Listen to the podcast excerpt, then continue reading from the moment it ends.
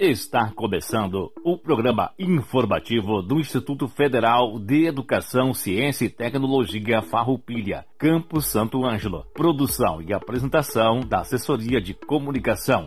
Servidores Samuel Miller Forrati e Adilson Moraes. Direção de Aldilson Paz Stamberg, diretor-geral do IFAR, Campus Santo Ângelo. Todo o conteúdo é de inteira responsabilidade dos seus organizadores.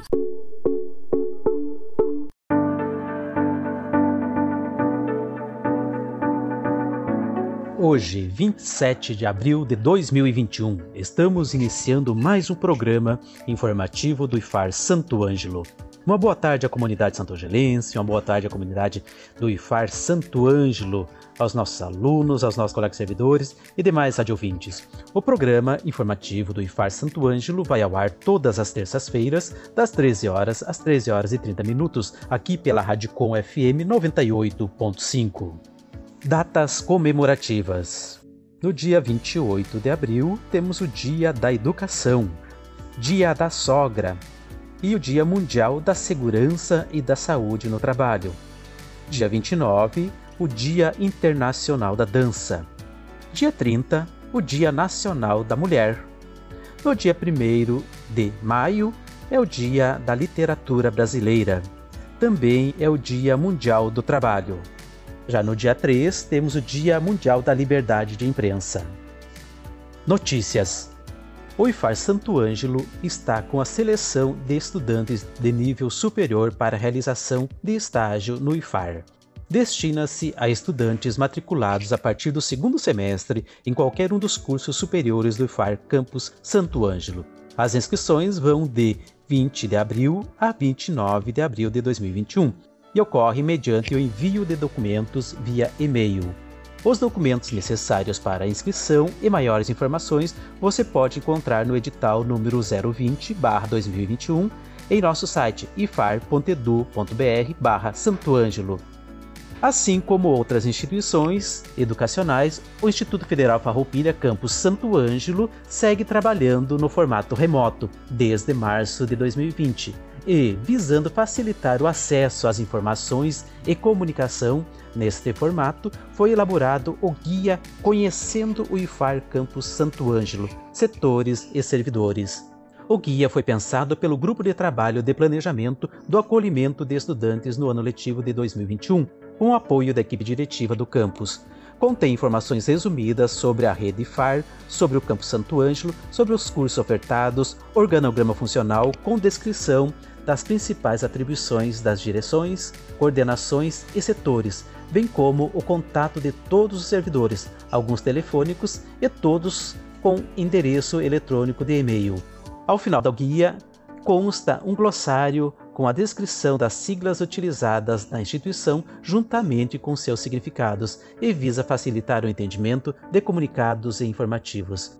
Este material foi compartilhado com todos os estudantes e familiares e com certeza facilitará a nossa interação remota com toda a comunidade acadêmica. Você pode acessar este material em nosso site ifar.edu.br/santo ângelo. Nesta semana, o IFAR estará realizando a entrega de livros didáticos que serão materiais complementares às disciplinas básicas do ensino médio e auxiliarão na compreensão de conteúdos. A entrega será no formato drive-thru, conforme consta na data e horários informados. Ressaltamos que tomaremos todas as medidas conforme o protocolo de prevenção à Covid-19. Caso não possa ir na data e horário estipulados para o curso, entre em contato pelo número 3931 3930. Lembre-se de ir de máscara e levar uma caneta para assinar a retirada dos livros. Atenciosamente, a equipe do ensino do IFAR Campus Santo Ângelo. Momento Agro. O programa de hoje é apresentado pelo professor Luiz Luzi, que traz para nós as informações atualizadas sobre o clima para a região. Temos também como convidados a presença do professor Adelino Jacob Seibt, com a parte número 2 do programa apresentado no dia 20 de abril, sobre o Dia Nacional do Livro. Temos também a presença da professora Maria Aparecida e do cacique Anildo, falando sobre o Dia do Índio, falando sobre a sua cultura e da sua vivência.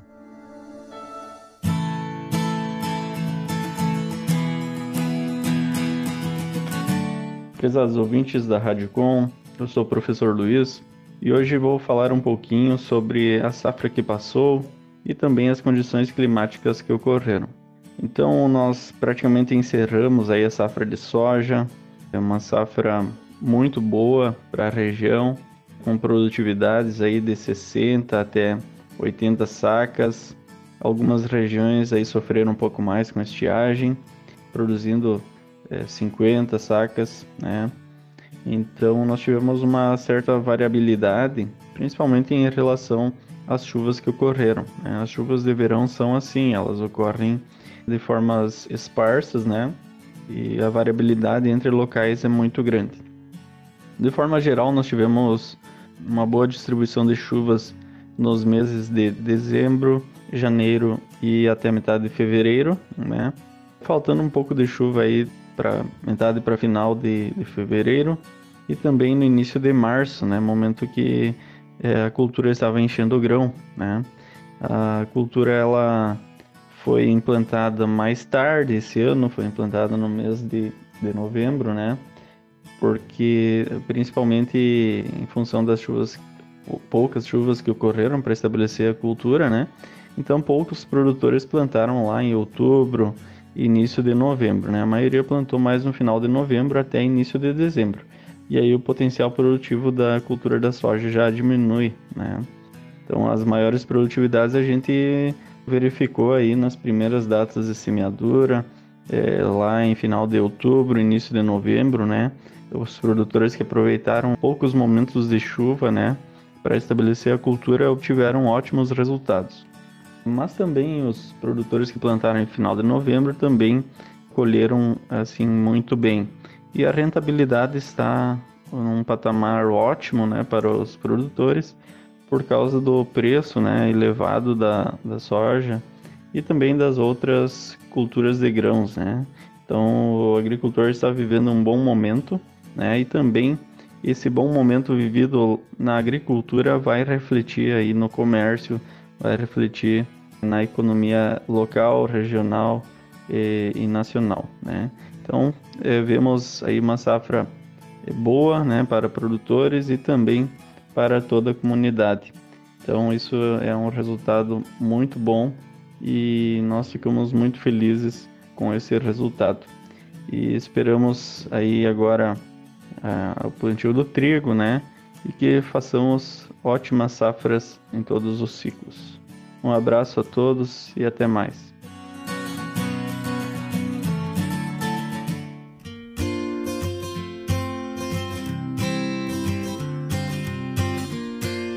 Nós temos também vários tamanhos de livros. Né? Quase todo mundo tem em casa, né? principalmente as pessoas mais antigas, lá as enciclopédias, que são volumes, são vários volumes de livros. É, são 12 volumes, é, são 24 volumes, né? E são com capas duras, tá? É, capas grossas, por isso que inclusive duram bastante tempo. Né? Então são, são é, vários tamanhos de livros. Depois nós temos livros de tamanho médio, né? Temos também os chamados livros de bolso, né? Que, que são fáceis de nós carregarmos, inclusive colocarmos é, no bolso, que são chamados de é, pocket book, quer dizer, livros de, de bolso. Então, das enciclopédias que eu havia falado, nós temos a Barça, temos a Delarose e temos também as enciclopédias é, do Google da Wikipédia. Inclusive, é, essas enciclopédias, no momento em que elas foram criadas, os grandes é, estudiosos da época, eles queriam colocar nos livros tudo que já se tinha descoberto na área da ciência. Então, por isso que se chama de é, enciclopédias. Dentro da história dos livros também, havia uma época em que os livros eram copiados. Inclusive, os monges eram chamados monges copistas, né, que viviam nos mosteiros e que copiavam à mão, né, com tinta, né, com aquele tinteiro especial, né, e escreviam com letra muito bonita, né, essa história é, dos livros, inclusive que a primeira letra sempre era maiúscula, maior, toda ela é desenhada. Então nós tínhamos os monges, principalmente nos mosteiros, que faziam é, essas cópias dos livros.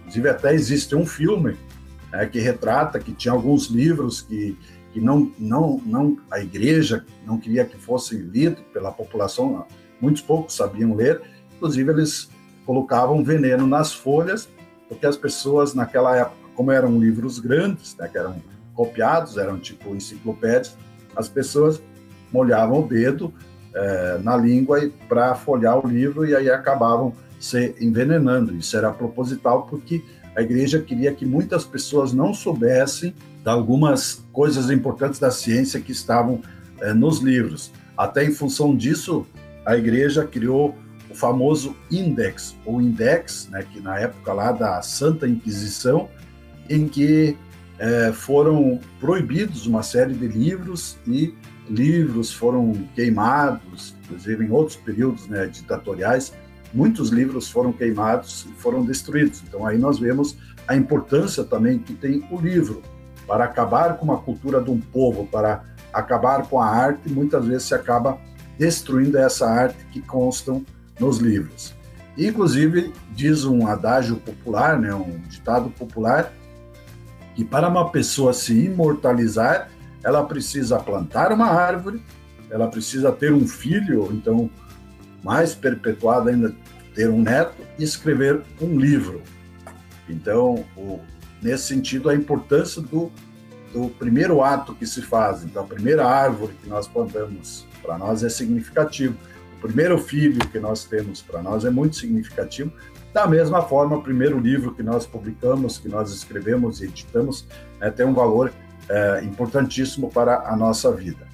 Também se diz que depois de escrito ou editado, o livro não é mais do autor, é do leitor. Então, muitas vezes, em algumas conferências que são feitas, lançamentos de livros, né, onde tem escritores que estão presentes, né? É, as pessoas perguntam o que, que o senhor, como autor, quis dizer a respeito disso. O autor até pode responder, só que depois que o livro está escrito, o livro não é mais do autor. O leitor pode tirar outras expressões, é, significados que talvez o cara que escreveu o livro não, não tinha essa, essa intenção. É, então, é, é importante essa, essa questão que depois que o livro está escrito, ele não é mais, é, na verdade, dono do que, que foi escrito lá. Qual é a estrutura do livro? Todo livro, então, tem uma capa, né, tem uma capa bem, bem caprichada, e tem vários tipos de capa, né? É, nessa capa tem o título né, do livro e geralmente do, do autor, ou do principal autor. No livro tem uma dobra interna, né, que é chamado é, a orelha do livro, né? tem um título que é sugestivo, né? tem o autor, os, os, autores, já falamos aí da ficha catalográfica, né? que é o, o ISBN, né? que é uma bibliotecária que, que, que dá um número e uma, uma inscrição bibliográfica, e que essa é, ficha catalográfica, inclusive, é usado quando nós, quando são feitas citações, quando se escreve um TCC, ou quando se escreve um artigo, se faz citações, se usam essa ficha é, é, bibliográfica. Tem a editora, né, quem edita o livro, né, você tem uma editora.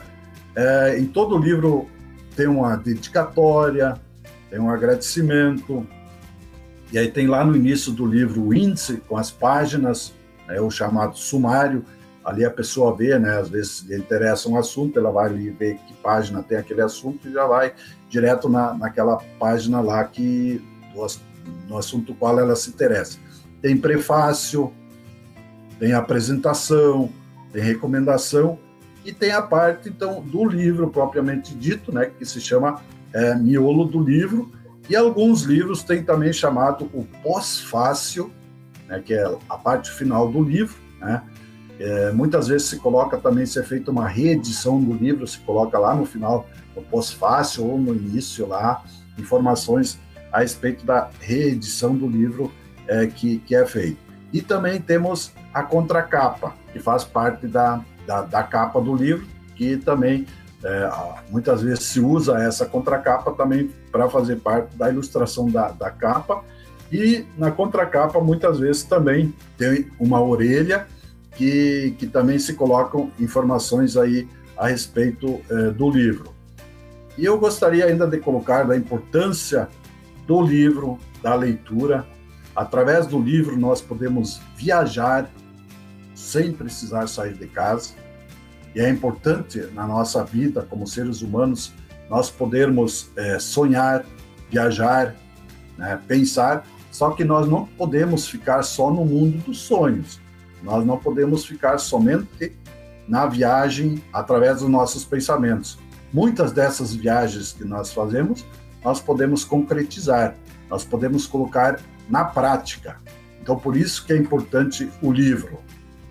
E também, eu acredito que outra informação importante que o livro faz parte da nossa cultura.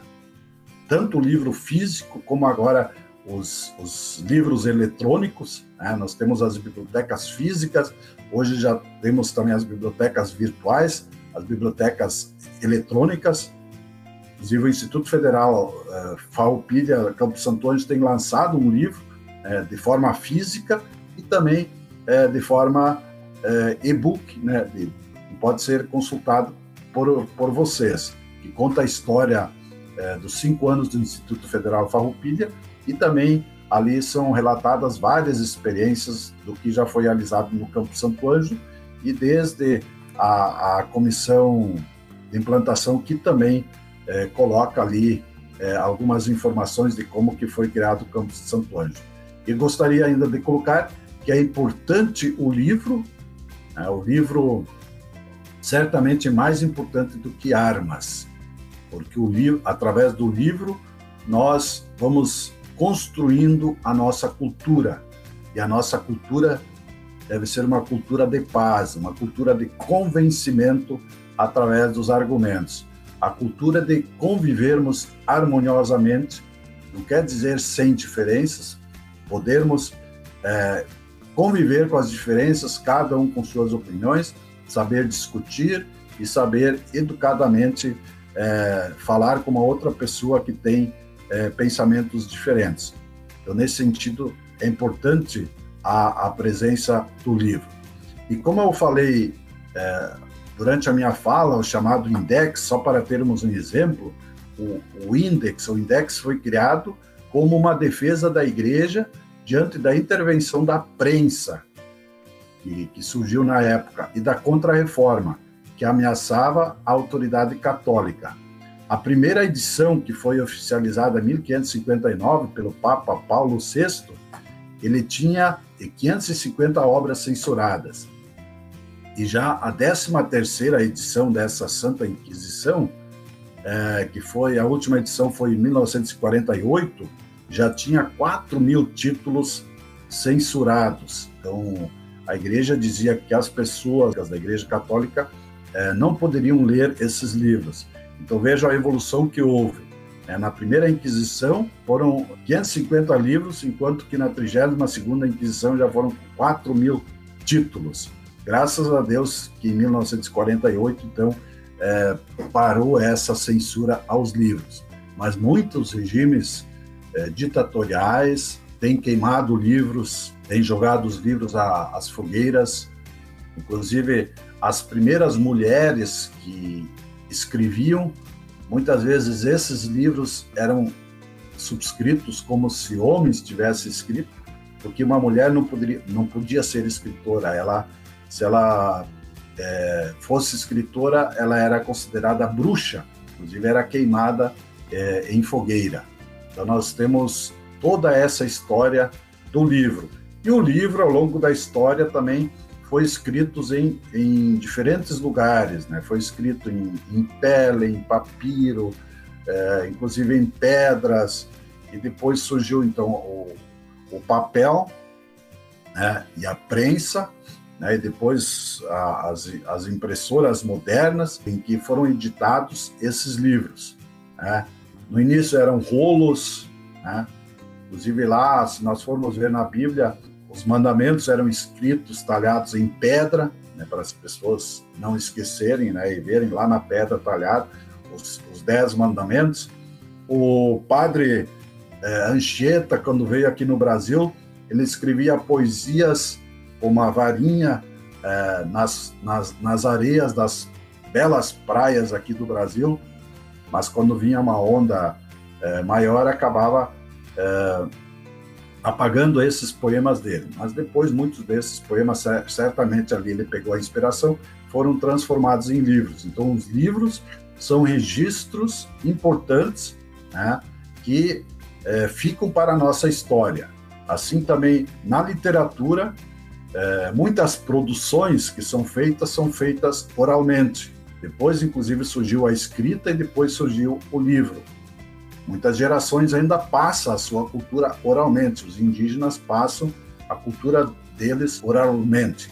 Inclusive, na Páscoa, também era sempre a pessoa mais antiga, relatava toda a história que o povo passou no deserto, depois foram é, passaram o Mar Vermelho, que se abriu, e foram para a Terra Prometida. Então, isso era contado sempre de geração para geração. Em cada Páscoa se reuniam e a pessoa mais idosa contava essa história. Depois, com o tempo, ela foi colocada é, na Bíblia, né, que é uma parte da Bíblia. Então, os livros são importantes porque eles deixam os registros é, históricos do que nós pensamos, do que a, a, humanidade produziu.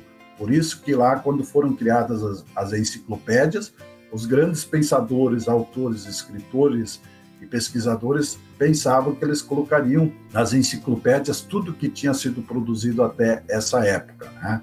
E, e hoje, então, existem diversas outras formas é, de produzir os livros em lugares diferentes. Como nós falamos, nem é mais necessário o papel.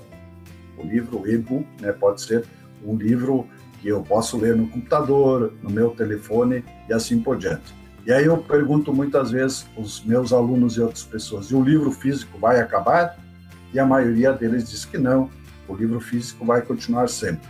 Eu também acredito, porque cada vez se publicam e se, se editam mais livros e cada vez o número de, de livros que são editados é, é, maior. Nós temos hoje os grandes best-sellers, né, que são é, editados livros e publicados livros que muitas vezes as, as edições são milhões de livros. Enquanto que no início, quando nossos escritores, principalmente na área da literatura, começaram a escrever, eram editados alguns livros, 50 livros, às vezes até eram lidos em público, eram escritos em jornais, eram afixados nas prefeituras, nas, nas intendências, e as pessoas que sabiam ler iam ler é, lá naqueles espaços públicos. Outros não, não tinham condições de ler e, e somente ouviam. Inclusive, se nós vamos ver com a, com a reforma protestante, o Martinho Lutero é, incentivava que as pessoas é, fossem alfabetizadas para que elas pudessem ler a Bíblia, Aí, inclusive, ele fez a tradução da Bíblia para que as pessoas pudessem ler, porque no início não se queria até nem que as pessoas é, lessem a Bíblia. Mas é importante a nossa população, todas as pessoas, sempre o maior número de pessoas, ter acesso aos livros. Os livros são importantes, os livros libertam, os livros valorizam a nossa cultura, os livros precisam ser divulgados e precisam estar à disposição do maior número de população. É importante nós termos livros. Os livros é, nos fazem cada vez é, melhores, mais inteligentes e com maior capacidade de convivermos em sociedade.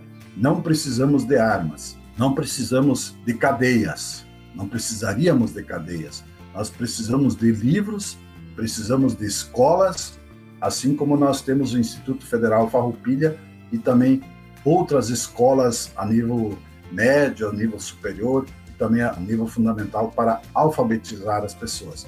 Então, no dia do livro, é importante nós fazermos essa reflexão. Obrigado pela atenção de todos e até a próxima oportunidade. Tchau.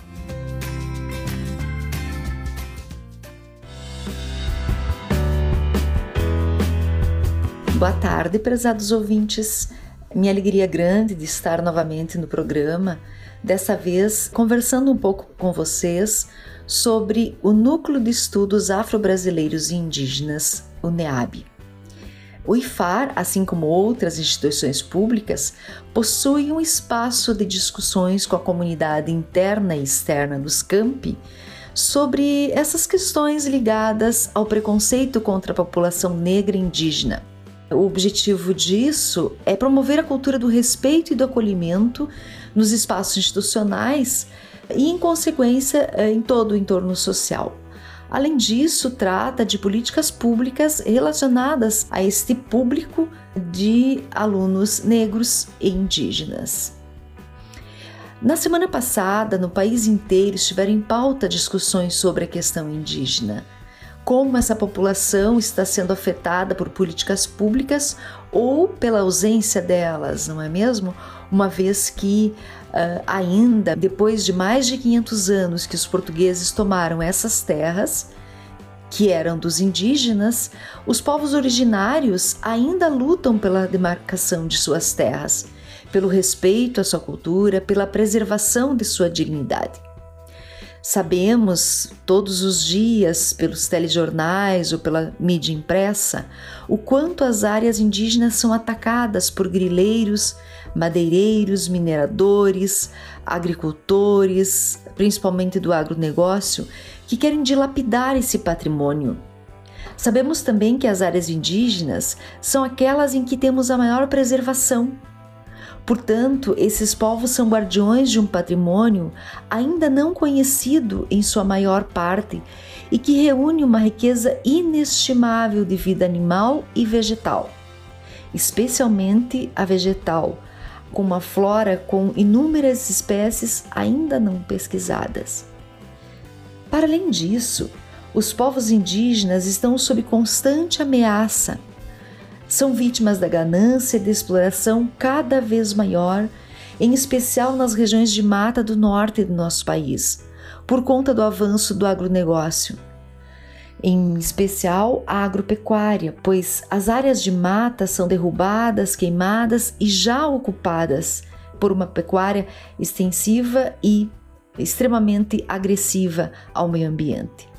Por tudo isso, nós, como instituição IFAR e membros do NEAB, propomos a reflexão sobre essa temática. No momento em que passamos por essa pandemia e que toda a humanidade está sendo afetada, mas alguns estão sendo ainda mais afetados, como é o caso dos indígenas, que são uma população que está muito vulnerável a essa pandemia. Muito obrigada e agora vamos ouvir a colocação do nosso querido cacique Anildo, que generosamente está participando deste programa conosco.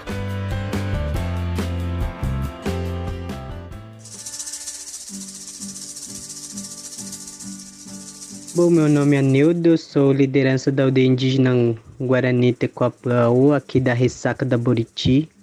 Bom, só vou falar um pouquinho sobre a cultura indígena. A gente está mantendo a nossa cultura, preservando, fortalecendo e cada vez mais vamos preservar nossa cultura, manter as nossas próprias raízes, né?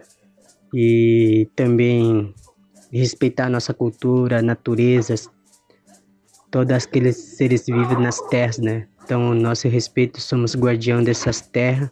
Então, a gente vai fazendo nossas, nossa cultura, nossa religião. Então, a gente vai mantendo cada vez mais. E é importante também poder os não indígenas respeitar nossa cultura indígena de forma assim, de forma olhar diferente também, né? Que a gente somos o guardião dessas terras de natureza. Então acho que é importante respeitar a cultura dos indígenas, né?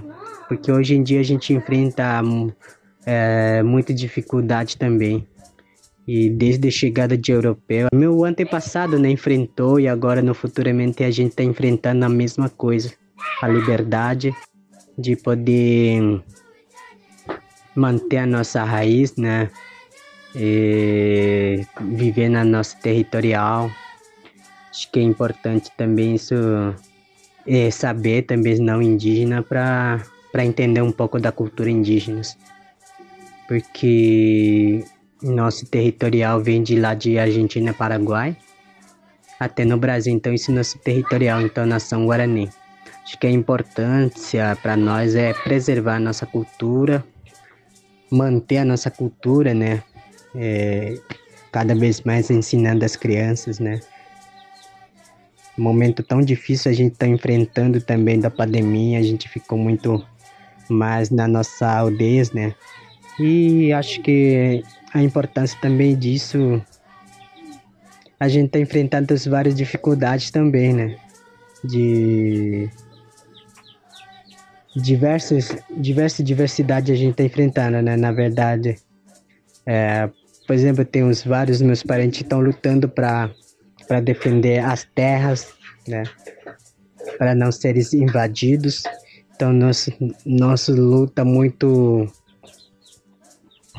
muito difícil, né? Porque a nossa luta vai vai até futuramente, né?